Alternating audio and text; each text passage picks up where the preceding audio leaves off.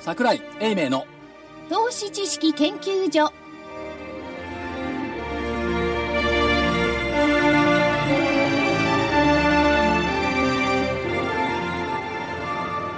投資知識研究所場外乱闘編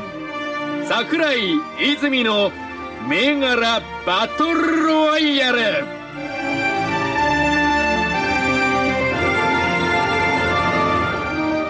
皆さんこんにちは銘柄バトルロワイヤルレフリーの金内彩子ですよろしくお願いいたします戦う人々赤コーナーは足で稼ぐ桜井英明さんです戦う人々桜井でございます なんかゲームチックだね東京ゲームショウのそうそうそうそうそんな感じ青コーナーはテクニカル重視株の学校ワンツースリーの皆さんですはい、チャートで戦うキュービです。よろしくお願いします。はい同じく戦う大場ですよろしくお願いいたしますそしてコミッショナーは、はい。えー、戦っていないんですけど、ラジオ日経福井です。 戦いがあれば、戦いがあるところ、勝者あり、敗者あり。 はい。戦い進んで日が暮れてねえ敗者はとうとう帰ってく。秋の日の鶴瓶落としまなあなん2か回勝てばいいかななんか、なんか、なんかちょっとひょっとしたら、所長弱ってないです嫌かな予感がしてるわねあ今日の勝負についてです ねねえあの、勝つときあれだけ威張る。負けるときこれだけしょごる。しょげしょげる。この単純さがいいですよ ね。それだけあのこだわりがいや勝負株式市場っていうのはやっぱ単純でないといけない、それ本当ですか単純野暮ああやいぼやあのね複雑回帰にして考えるのを好きな人いるわけですよ、ね、で複雑にして考えた結果と単純化して考えた結果と、どっちがいいかっていうとどうも単純化して考えた結果の方がいいような気がするんですがそれは決して75日線に集約しろと言ってるわけではございませんそこに来る方向線は奥が深いですから早くも悪あが悪あがきをしてるのかもしれない。昨日っていうか、その、今度出る DVD、はいバトルの DVD の中で、えっ、と、昨日撮影をしたんですけども、えー、ワン、ツー、スリーの方々に、ターバイということを、ご説明申し上げました。ターバイ知らなかったですね、で、専門用語ですよねまあ、あのね、ま多分、あ、ある意味だよね。多分ね、あの、理解半分できてないと思ったんで、狙い撃そちそもそもオプションって知らないと思ったんで、現物に話を置き換えて、株価が想定した位置に来たから買うことをターゲットバイング、ターバイと言うんだよということを言ったんですが、本来はもうちょっと難しいんですよ。あのーこの値段になったら、例えば今、時価100円の株を80円になったら買いたい。そうそうするときどうするかっていうと、80円のプットを売るわけです。これだけで多分ワンツースリー理解不能に落ちると思うんですけど売る権利を売るっていうのがちょっとねということは、売る権利を売るだから、売るの売るは買いなんですよね。そうすると、権利行使価格をお迎えると、買い方が権利行使してくれると、その株が手に入る80円。で、かつ、プットの売りだから、オプション料も手に入る。そうすると、お安く株が買えて、オプション料も手に入っているんで、より運用成果は高まると。これを本来はターバイと言うんですが、このオプションを入れると、ワン、ツー、スリー理解不能にななるといけないんで、株価が希望の値段になったら買うように思って考えることをターバイと言うんだよと言ったんですが、ここ間違って覚えられるといけないんで、一応訂正しておこうかなと。そのあの横文字のやつはね、そのはい特にオプション入れるとね、難しくなりますからね、横文字がペッて、なんなんなんなんとかストラなんとかとか、なんちゃらかんちゃらとかねス、トラドル、ストラングル。ストラングルまあ、とかねついでにじゃあ、今日もう一つ足しておきましょう。カバコウ。カバコ、カバコ出ましたよね、この前ね。浜コウじゃないですよ。カバコウカ。バコ。わかんないですねカバの紅茶。あのさ、ちょっとね、こういう意味があの意味のない発言はがい失礼しましたあの、カットならないですか。でもあの カバードコールの東証のキャラクターは本当にカバコちゃんですそう。頭にきますね、それを。これは、えーっと、高い値段でのコールオプションを売る。時価100円の株があるとしたら、150円になったら売るよというコールオプションを売る。ということは、オプションを売ってるから、これもオプション料もらえる。でしょで、えー満期日にえー権利行使価格が、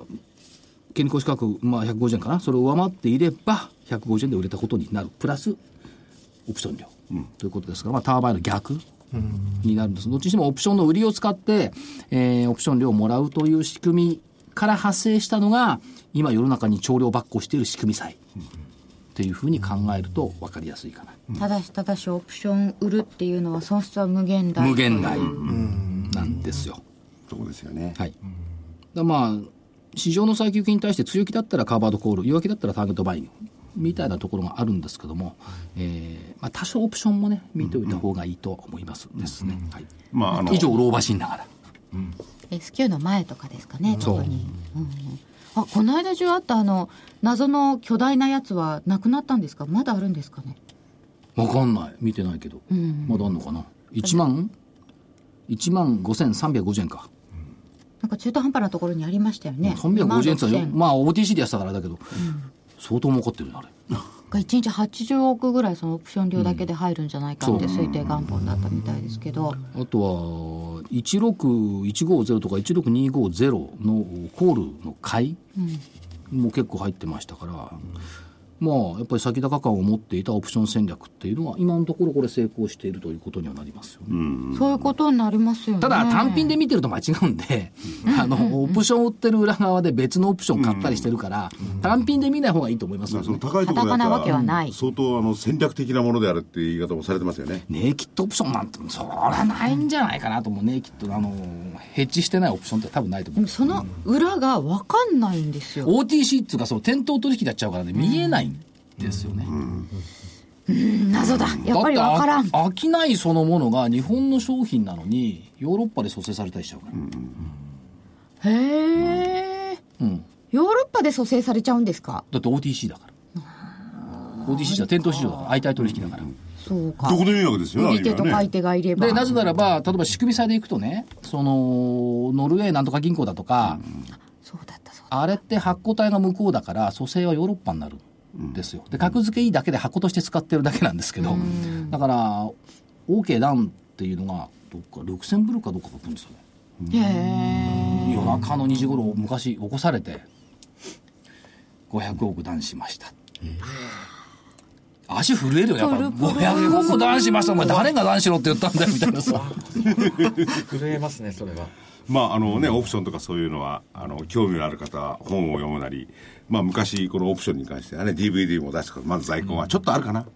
まあそういうのはありますんで まあ売れてないからたくさんあるんじゃないかと思いやますあれ売れたんですよあそうですかあれ売れたそう他に売れてないのがもっいやたあれも売れたんですよあれも売れたでそれそれはあのそういうところで勉強していただくとしてなんか難しい話を最初から振ってくるしてませんよね全然どうしたんでしょうねねどうしたんでしょいうやいやターバイとかカバコっていいでしょそんな言いいびきが方するんですか、ターバイなんかま麻雀みたいな、ねえそれはあの、えー蘇生したところのヨーロッパに行っても通じますからね、ターバイでカバコだいとかなんて、カバコだなんて。これね日本のコリコリのねトレーダーぐらいしか使わないと思うなコリコリ、でコリコリのトレーダーさん的には、この間の1万6000円のせっていうのはどのような感じなのでしょうか、どこにコリコリのトレーダーがいるの桜井さんです。どこにいるの私トレーダーじゃないもんトレーダーじゃない元トレーダーだもん元と、元ですもんね。 D- DNA がそうなってるかそうなそう、そうなってる。 1万6000円のせって別にこれ普通の話ええ何どどこか何か問題がありますか乗っけてきたことに問題はないですよ問題はないでしょ問題はないし別に処方丸く収まっていいんじゃありませんというかことは、外国人はね、えー去年の半分以下、もっと少ないのかな、この時期で言ったら。しか買ってきてないけれども、まあ、売らないだけでもせめてもお救いなんですけれども、外国人がいなくたとしても、上がってくるんですよね、日本の株は。でも株ってだって買えば上がるんだから買えば上がるんですね。まあ、出来高もそんな、ちそれょとっと増えてきてるんですけども。玄ちゃんなんかに言わせるとね9月ってのは貸し株の返済の時期だから当然売ってた部分を買い戻しするわけですよ、その時期が20日ぐらいまでだからどう今日何日えっと10収録9月まあ、もう18そろそ日ろです可視化も終わりますけども、可視化返済も終わりますけどもそういう動きってやっぱりあるわけですよね、あーそうするとなんかこう閉じてる動きがあって、売ってた人の買い戻しなんかも入っている、入っているとあと海外アカウントから国内アカウントへのその付け替えっていうのを結構今やってるでしょあのクロスを振ってますよね場外でこれ国内で配当金取ろうという動きですから、変なクロスいっぱいあるみんなクロスがあるのは海外アカウントから国内アカウントに持ってきて一部ちょっと節税しようっていうねファンドの思惑ですよねでそういう話を聞いてしまうと何が何だか分からない世界のことのような感じになってきて個人投資家の皆さんなんて株って何なのと思っちゃいますよねいや、だからそれは、あの、いろんな参加者がいるっていうことで、それはトレンドに影響を与えるものじゃないんですよ。まあ、影響を与えることありますよ。仕組み債の蘇生なんていうのはええ一時的に影響を与えますけども、それじゃあ長期的に影響を与えるかっていうと、やっぱり長期の大きな流れっていうのは、そういうものにも左右されずに、やっぱり、あの、本来の道をゴーイングマイウェイと行くんじゃないかなと、私は思ってますけど。長めのところが、市場関係者はその目先の需給だとか、先物取引の手口だとかに、高でこだわるから、なんか物がよく見えなくなっちゃうっていう気がしますけどね、ねだから直近のとこだってねあの木曜日なんていうのは為替で上がったなんて言ってるじゃないですか何なんですかね為替で上がるこれ以上円安になってくるとどうなのよっていう、すごく疑問がありますけどね。経済団体でもだって言い始めたでしょ、日商が今より円高に進む方が心地よいことは間違いない。円高よ円高ですね経済同友会は100円から105円の範囲内であれば、なんとか経済成長が継続できるだろう。ということは、ここから円安になったら僕たち困るもんねって言ってるわけでしょ。だから例えばなるんだろうな経でも困るってこと経団連であればね経済団体によってもこの構成の会社が違いますからねその立場ありますよね、内需型とかねただ、個人の立場で言えばですよ、 はい物が上がるんだから、ガソリン上がったら困るでしょ。困っちゃうなまあ、ガソリン、原油が上がってないからいいけど。だからまあお米はえー豊作すぎて安くなっててね、何何回も言いますけど、パンが一気に1000円になったらパン食べますか食べないですねガソリンリッター1000円になった時にどうやって車乗るんですかっていう、歩いた方が安いもん。だから僕最近あの自転車を引っ張り出してきて磨いてますよ、最後は自転車だっていいんじゃないですかいいんじゃない健です康かにも体にで。も自分でこぐためにはこうご飯食べなきゃいけない、パン高えからなやっぱねいや、だからその新米が出てきて、そうこ値段が下がってる米にすりゃいいじゃない。いいんじゃないでしょうかお米食べでるものも、ね、この時期になるとお米って美味しいね。やっぱ8月9月って去年の新米の最後だからさ、やっそうそうぱ新米出てくるとガラッと変わるのなんねか。ありますよねこれはね、今年初めて知った。常識常識ですよこの時期はでもこうお米の味を味わうようになったというのがこうちょっと大人にな った僕はあのい株かに家でご飯食べてるか。僕は株で勝つやつよりもお米の味の分かる人間の方が尊敬するな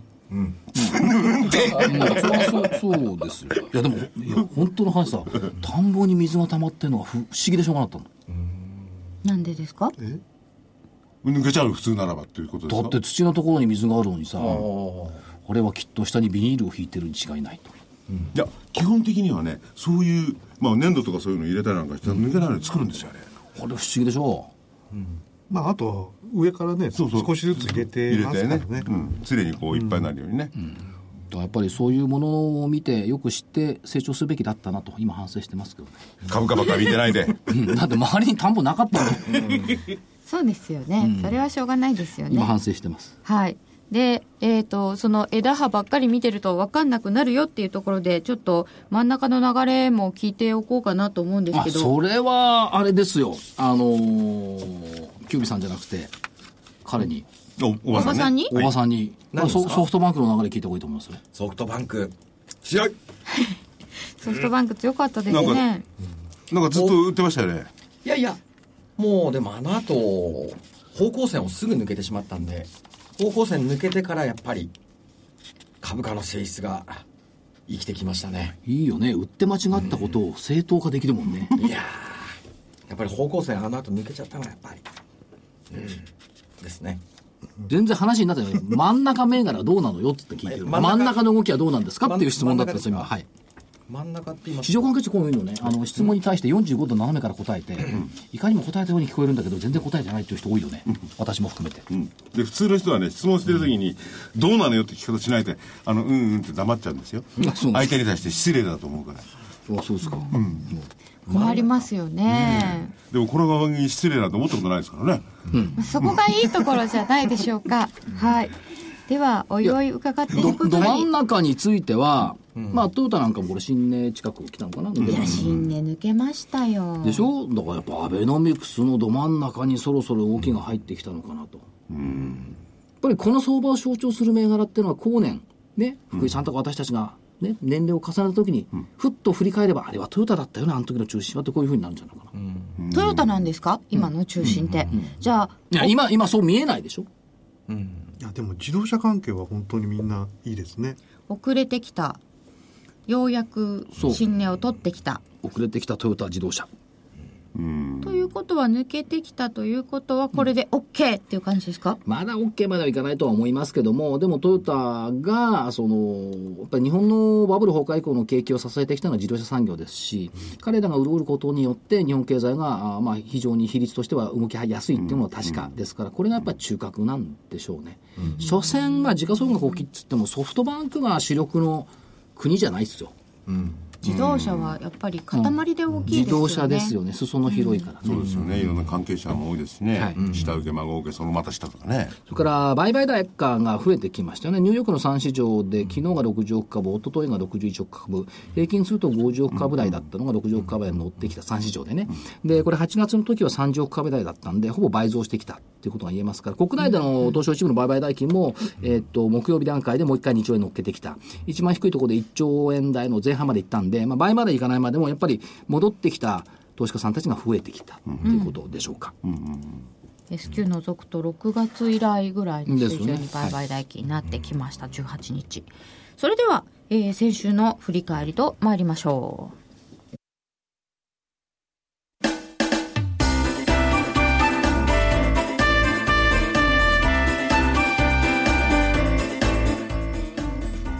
花粉症の皆様に嬉しいお知らせです。花粉症で長年悩んでいた医師が自分のために開発した花粉症対策商品ポレノンは花粉が体の中に入る前にブロックする体にも優しい商品です。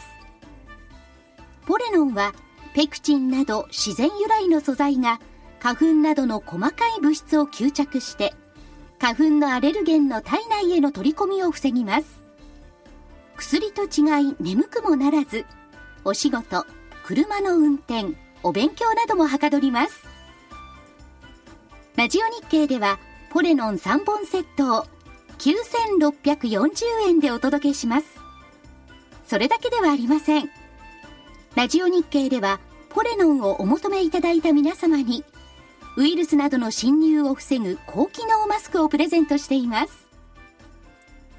ポレノン3本セットに高機能マスクがついてお値段は9640円送料500円をいただきます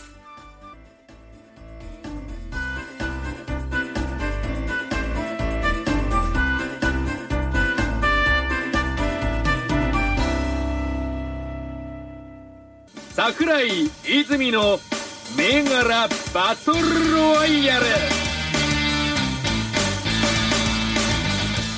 さてそれでは先週の結果を見てまいりましょう。まず日経平均株価からです。これは両者上だったので勝負にはなりませんが、一応見てみますと、はい11日15,909円から18日16,000飛び67円、158円上がりましたので、上で両者とも正解でした。はいそして、青コーナーは、まずは大場さんから、はいエバラ6361。623円から655円です。はいでも、売りでした。申し訳ございません罰でこす。れ9月の11日ですよね、えー方向性を割り込んだんですけれども翌日方向性をもうすぐに上に抜けてきてしまったのでおう加速してしまいましたね上のそ勢のいが翌日抜けるようないい加減なファクターで選ぶわけ、いやーやっぱり相場なんで今日が買いでも明日は売りになる世界だと思います、いやというのもね今日は売りでそも明の日は買い方向線ではい75日に基づいてやってるわけですよね、はいその確率っていうのはどのぐらい上がってるんですか一体確率うんそれがた正しいあの今後の方向を示すっていうのは確率多分考えてないと思うよ。考えてないですねだってその抜けたらね下に行くのがその方、えー性質でしょそうですねいきなり上に来ちゃったまあそその確率はそれはもうでもその場合もうすぐロスカットして逃げますから、あねまあまあそういう、いやだからさ、これがまたいいところなんだけど、75日線さ、当てにならんちゅうことよいやーそんなことないですよだってさ、今日75日線割れたからさ、翌日上上抜けるのよ。で、ロスカットすりゃいいって、そりゃそうですけど、それって完全な、何スペックマイナー緑茶みたいなもんじゃん上か下かしかないんだから。それだけじゃない。それで75日間が正当だって言われてもね、納得できないね。いやーでもソフトバンクももう早く75日で捨てた方がいいよ、これ。いや方向性はね捨てられないですねこれはキュキュビさんなんかどうですかそれに関しては、例えば確率なんていう伺い方をしましたけどあのね確率やはりあのそれだけ見ると、あの率ってそんなに高くはないと思うんですあまが、ああのまあそれがあるんであの逆行った時にやっぱりすぐにあのロスカット入れるんですね。で特に多いのがその方向線の近くでこううろつくやつがあるんですよ。ええそうすると、あの、そういうのこうやってると、もうしょっちゅうロスカット食らっちゃうんですよね。あの、抜けて、あの、割って抜けて割って抜けてっていうのを繰り返しますんで。で、結構そういう場合も多いので、そこで逆行ってしまったのにロスカットして一旦逃げておくと。で、次またしっかりと、あの、落ちてくるとこ売る、あ上がっていくところを買う。っていうふうにするの、する、していけば、あのその中であるタイミングでこうトレンドが出ますから、そこを取ろうとするんですね。それいはいあの、もともとこれ方向線って、あの、泉さんっていうね、えー人が言ってた75日線なんですけども、当初ね、75日線って使うなと思ったのは、銘柄をうらん選んだ上で、売買タイミングを測るっていうので75日線使えるんだったら使えると思うんですよ。要するに75日線主役にして銘柄選んじゃうと使えないんだよ。そこはですねやっぱり方向線を主体にして銘柄選びますねいや違う当初はだから銘柄選びは別のファクターで持ってきて売買タイミングを測るのに75日線ってのはそれは分かる、はい75日線主役で売買銘柄選ぶっていうのがちっと違うんじゃないっていう、ここは相入れないと思いますね。これは,、赤対青方向の。線なんですよねだって昨日下がって今日上がるんだよ、まあいいやそれはやっぱり相場の世界なんでやっぱありますよね、でも証券会社みたいな口調がね制度を相場の世界なんで分かりません 精度を上げていきたいじゃないですか。いや精度はいや悪くはないですよいやだって確率出してないのに悪くないも減ったくでもないでしょと思いますはいだかバら基ッ本ク的にテねストとかするんでしてないんしだょもうんね、うん本い当やは基本的にねだ。から75日線があることによってそれを基準にしていれば損失は少なくて済みますよね、うだんかそれは理解できるまずそうですね大きくらはそこはメインですよねまずねまずそこをベースにまあこうだかまあらそれ前提は相場では勝てないという前提で物事を推定してるからそうなっちゃうだから右肩上がりの時には絶対それは役に立たないと思うだって右肩下がりの相場で損失をできるだけ減らそうっていう発想が方向線とか75線抜けたかどうかだから、いやちょっとと別に75日線をいじめてもね、まあちゃんと投資顧問業の免許持ってるんだから正しい理論なんでしょうようんとすると今回なんかは翌日もうガラッと変わってきてしまったということなので、翌日損切りをしている感じですか、まあ僕らのルールだですと一旦翌日ロスカットをですね、うんなるほど。ロスカットしてまた入れるタイミングを狙っていきますね、長いこと75日線を信じてってやってる投資家さんっているだんだん成長するといろいろ違ってくると思うキュービスの方が長いねでもね、うん長いですよねいやいますいますっていうかもう何人僕から僕らは信じてますしあの生徒さんも方向線をもう基準にやはり売買されてますので、うんなんか秘密の何いやかだからがあそれるん売ですよ。買加えるものが。売買でしょ銘柄選択じゃないんだからいや銘柄を選択するときはやっぱりまず方向性の向きを見ますね、上向きであれば買いから入る下向きであれば、えー売りから入るとじゃあ抜けたり減ったりして騙されるんだ、株価に、まあ、エバラのパターンはあの横向いてましたから、まあ、一番騙されやすい形ではありますね。でそれにあの他にあのいくつかあの、まあ、テクニカル指標をつけて、んで、まあ、自分なりにシナリオを書くんですね。ここであのこうし下に行くシナリオとかこう上に行くシナリオとか、まあ、それあの他のね指標があのどうなってるかっていうので結構見ていくんですけど、まあ極論すればそうだよね儲かってる経線屋さんなんて学校なんかやんないよねそれはどうでしょうかわ違うかんない。あそうか皆さんのために教えなきゃいけない、やっぱり、あのー本当に僕ら基本的なところからやっぱりこう教えていきますんで、はい、ではまあ、、テクニカルチャートも、他のも見てみましょう。エバラはちょっと違っちゃいましたが、電通4324は本命だったのですが、4170円から4200等円と上がっておりまして、これは買いでしたから、丸です。丸です。おめでとうござはいいます。、ありがとうございます。もうちょっと上がったかなって感じでしたが。 40円ですよね、上ちょっとが持っちた合ってしまいましたね。うん。はい。えーそして、キュービさんからは、買いで、亀井8037。772円から783円となりました。やったじゃない。丸です11円も上がってるよ。やりましせ仙台の会社でした。これはボリンジャーバンドのお話もありまそうしでたすか、ね、ははいい、あの方向性に加えてそのボリンジャーのこの傾きを僕はこそれをちょっと重視して見てみましたねということで、3つのうち2つ丸です。では、赤コーナーいきますよ。はい前振り銘柄っていうのがありましたこれ、メドピアまたすぐ上がったよ、これ。メドピアは7900円9月4日から、えー9月18日は1万1360円。大幅高です。 11円とかいう新米世界と違うもんね。だから、あえて前振りに入れた。前振りだったんですよね。勝っちゃ悪いから。そうなんですいや、かちょっと、ありがとうございますや違いますね。この。おま前たあちでは悪いじゃんも、これ、水木と結構下げているので、なか言なかっ荒とっきますぽけいど、。これ、ストップ高した日にメドピアいいねって言ったのからね。あそっからさらに1万4100円までも上がったということですね。だから、ストップ高を買いに行きたくなる気持ちってもわかるよね。うん。これだったらね、そうですよこれだねっ。たら結果論よ。そこで十分間に合った。ということもあるってことですよね。そう。結構ありましたね、そういうのっねていう。かね、あのー格言でね、新値取らない株は化けないって言うんうんうん。この前それをおっしゃってましたからねっ。た、うんこれはもう古くからの格言。そりゃそうだ、新値取らないから絶対化けないんだから。まあところが、新値取ってくる抜けたと高値ところは買いたいですよね恐怖症になるんだよね。ニシグマだなんだらかんだら言い始めるんだよね。おーこれはチャートなんか見ないで、追っかけてったやつは勝つってことですよね。だから、物事は単純に考えなきゃいけない。複雑に考えてニシグマとかさ、75日線とかさ、200日線からの買いとか考えると、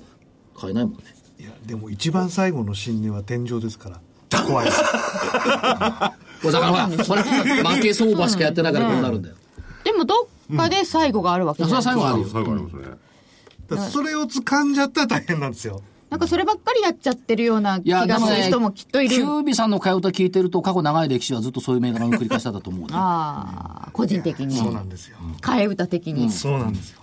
で、えー前振りナノキャリアもありましはてい、ちょっと上がったのかな1380円から1499円があって、えー、18日は1361円。あ、下がっちゃってるじゃない。前振りでよかった。ね。という、なんかず、なんかワンツースリーみたいな論調なんですよね。ああ言えばこういう、こう言えばああいう。で、えー、っと、先週の銘柄、メディアドゥ3678は、下がったまま5780上円がかっらたんだ上がりましたえらいメディアドゥ。 800円。でも、所詮20円しか上がってない。 20円です11円よりひどいね、これ。言われる前に言ってますからね。 なんで、大場さんとキビさん、その先に言わないんですか桜井さんだったら、急にあた。いやいや、それは。自分があのあ当てた銘柄をね、あの自分の銘柄が当たることが一番大事ですから、人の銘柄はまあ、とりあえず置いといて。あのさ、これディベートなんだからさ、反応してくれないディベートだったんだバトルですよ。そうだったあバトルんだば。ばば同じようなもんです よね。えでも銘柄で戦ってるのであって、そんな口で戦ってるのではないようなだんだんだんだん、趣旨がい 分や、からなくなっちゃうこれがね、これ、アメリカ行くとあるじゃないこうやって、デそィうそうベートする番あります組。よ日本だけないのよ。だってあれは別にあの本人たちがその説なのかどうかは別として、これ対これに分かれて戦う技術じゃないです一か般。的なね、アメリカいや、でやってこる。れはだから本人たちの意見を元にして、もっとい、もっといいディベートだよね。ポーズじゃないんだもん。そうなのかな本気で考えてるんだ。どうそうそうなのかなとちょっと疑問いや、でも、この戦いだか、ディベートだか、バトルだか、最終的に判断すれば、読あの、リスナーの皆さんですからね。そうですまあね。そうですだね。からこれは言いたいはことを言い合ってですね、はいあこっちに利があるよ、でいくら声が大きい方ペラペラペラペラ喋る方それだけに利があると思ってる方も少ないかもしれないし多いかもしれないし分かんない、ワンツースリーの皆さんもじゃあここは攻めなきゃっていうところは攻めてください。そうですね。はい。ガツンと攻めます20円だけ上がっていたメディアドゥちっちゃい丸です。翻訳センター2483ちょっとは20円でちっちゃい丸だったらさ、はい。あれもちっちゃい丸じゃないのなんだっけ亀井ですか亀井ですか11円だけ上がっていいや、よんよんまあだいいってや40円上がる700円といいいい5000はい円はいはいはいそうなん です。株ですよ700円台と5000円台なので、ちょっと差をつけてみま した。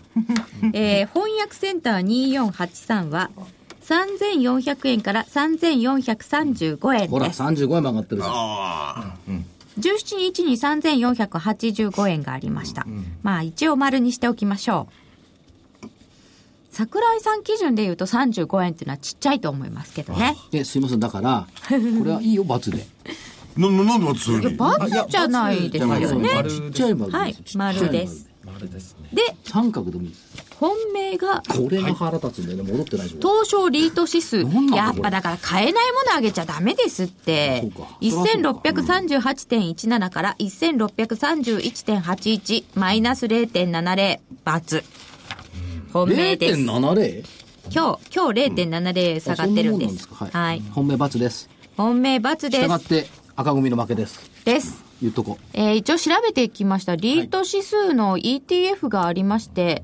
えっ、と、野村さんで出してるのが1343、日光さんで出してるのが1345、農林中金アセットが出してるのが1595、三菱 UFJ 投信が出しているのが1597です。以上が東証リート指数を対象指標としている ETF でじゃあす。 1597で見てみようか15 1597で見てみますと、あやっぱ下がってんだ下がってますね。そりゃそうですよ。連動しなかったら間違いじゃないですか、それ ETF として。 164516でも1円ですねだって 0. 何もだもんね指数でね、ちょびっと下がっている。ということで、まあ、赤組の負けです。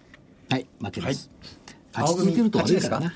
青組、勝ちです。ありがとうございます。いありがとうございますそなんか言ってや、言ってやんないんですか負けた方に。や、でも2連敗してましたから、そうですねそうですね。 3連敗は免れたので、ほっとしました。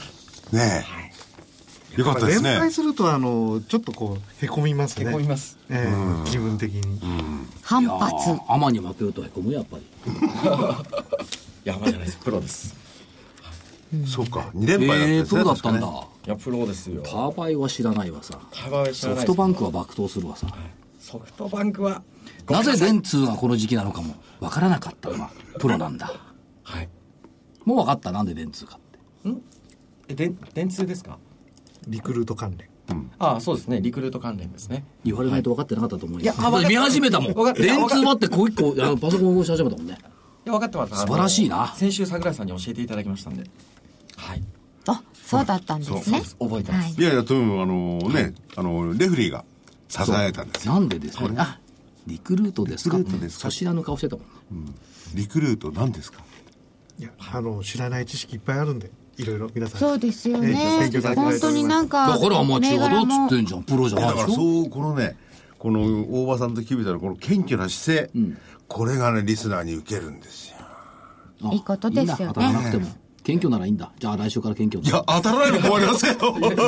いやでも勉強することはいっぱいありますよね。知らないこと本当にいっぱいっあていうるか知。らないことの方が多いもんまだうん。今銘柄いっぱいあるるし。で聞いた来週から謙虚に行くって言った 絶対無理だと思うよ俺なんででできるはずないじゃない桜井さんにはもう、いや僕は人間謙虚みたいなもんね元はこの番組で始めてからなんか謙虚じゃなくなっちゃったの 相手が悪かったねパワフルでいただいていたいただきたいですね。そうですねいやじそゃれはあ褒め殺しっつうんだよねそのパワフル。謙虚に対する言葉っていうのは存在でしょうねとおそらくね、傲慢とかね傲慢とかね、パワフルと言っていただいたところがとても素敵だったと思います。では、お知らせを挟んで今週の戦いです。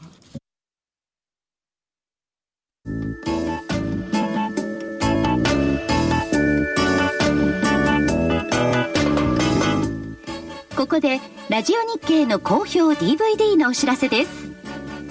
桜井英明の投資知識研究所 DVD は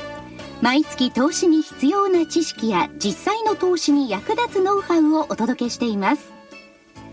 この DVD は毎月テーマを選び桜井さん自身が実践で学んだ投資に勝てそうなノウハウや内外の投資家の動向さらにアノマリーなどに関しても丁寧に説明していますまた徳間書店の大岩川源太さんの投資カレンダー実践塾 DVD も毎月発行しています来たる月の投資戦略をどうすればいいか投資カレンダーに基づいて大岩川源太さんが分かりやすく解説します桜井泉の銘柄バトルロワイヤル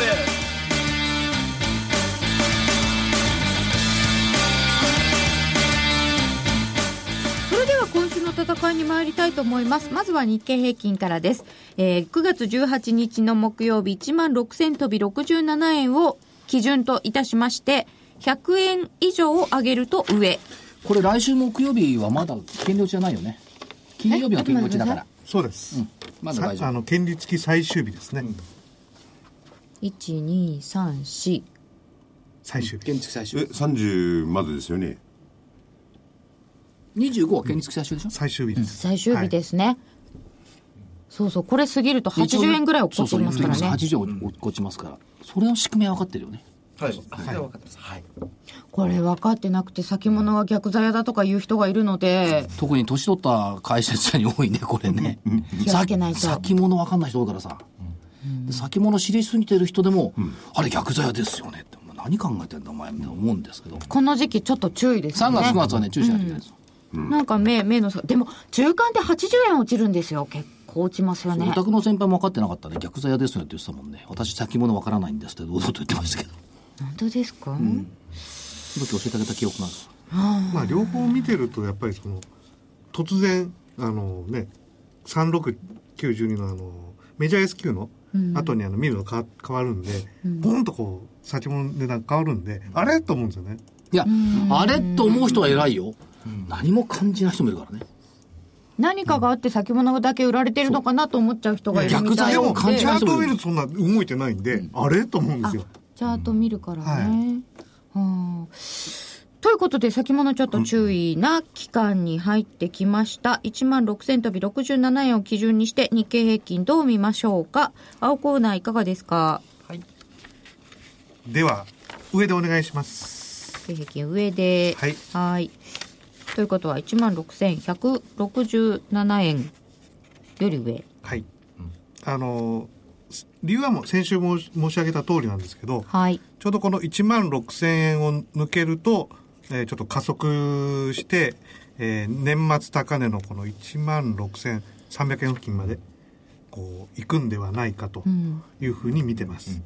ただ、ま、あの、ここのところ、あの、階段上に上げてるんで、一旦またここら辺で止まって、あるところでポンとこう、うん上がるという動きをするかもしれないですそね。の場合だと、ちょっと横ばうかも。はい。でまは、あ赤コーナーはいかがでしょいうやどかっちだろうそんで上なの上。上です。横ばうかもって言いながら上なのね、はい。上です。横ばうかもって逃げないのね横ばうかもって言ったでしょっていうあそれ私が言ったんいやで別に言わないですよ。階段上に上がるってこかしとこなまんりまですした、ね。え上はい上ですよはい。えー、と25日線が1万5600円水準でしょ1万5594円くらいですかね昨日でねはいで2%弱のプラス乖離ですからまだ全然過熱感ないっていうところですから、まあ、5%乖離とすれば16373になるはずですからまあ、それぐらい見てもいいんじゃないのと16373だと大納会の16320、これは抜けてくるし終値ベースの16291も抜けてくるとそうですね。ただし立ち会い日数は4日しかございません、そうそう、祝日ありますから関係ないね。んだよねはい立ち会い日数だって4日しかなくたって先週100何本上げてるんでしょうん。そうです。これね、ただ問題はね、意外と買い方の信用評価損が減ってないんだよね。へえ、こんだけ上がって。うん、松井経由、多分ね、松井経由の速報レベル、べレベルで、多分4%前後じゃないおーでも低いですよね。去年の5月23日ゼロ超えたもんね。プラスになったもんこれね。はさすがにやっぱり。だから、上がり方が緩やかなのよ。だから上がり方が緩やかだから、急速な売り方の応償も効かないんだよね、こ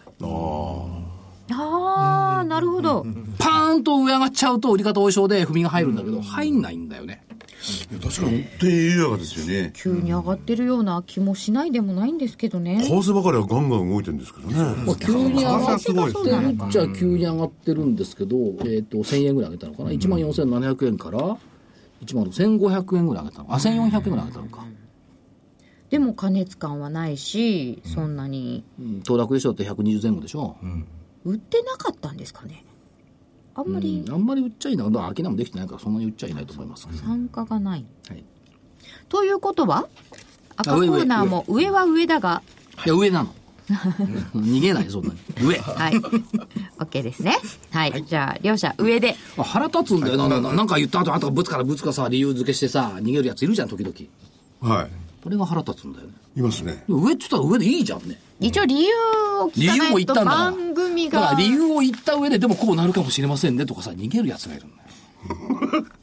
でもそういう人に、こういう放送かなんかで理由をじくじくじくじく聞いてったら、最後に切れて、俺の勘だとかなんとかって言い出したら面白いですよ。理由なんかねえなんて言ってねそれ素晴らしいですね尊敬する言ってくださそれがいいですよ一人ぐらいいないかなと待ってるんですけどね、理由はありませんって。そう思うだけです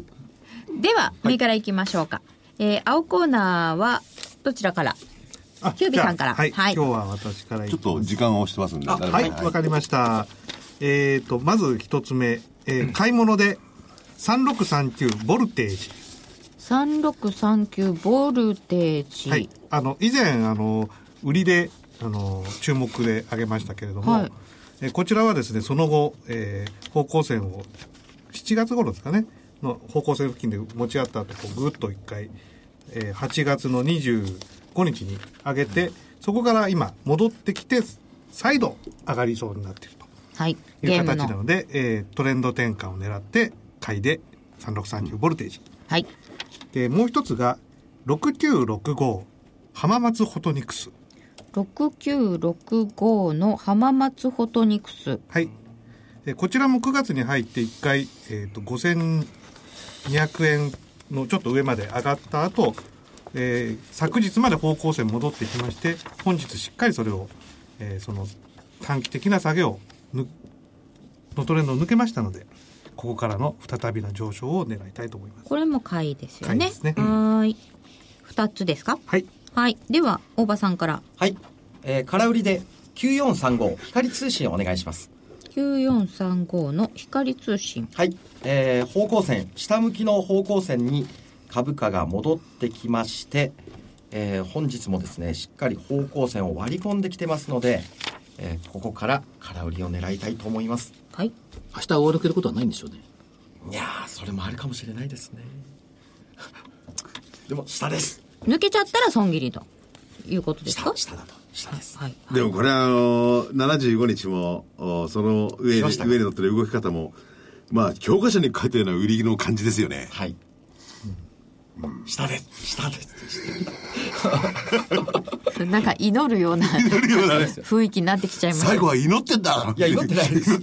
祈ってもい。祈っても始まらないですから ね。はい。そうですよね。はい方向線じゃあピカリン売りではい、はい、それとですね、売りで8801三井不動産お願いします。ああ8801三井不動産はい。売りえでー、若干ですね、はい方向線の向きが下向きになってきまして、株価も、まあ、今日方向線にタッチして、でも方向線を抜くことができずあーひでだ、割り込んで終わっておりますので、ここから空売りということで狙っていきたいと思います。はい。以上になります。はい4つ挙げていただきましたでは赤コーナーいきます えーっと2767フィールズ2767のフィールズは1539円買い ねウルトラマンがすごい人気だもんね、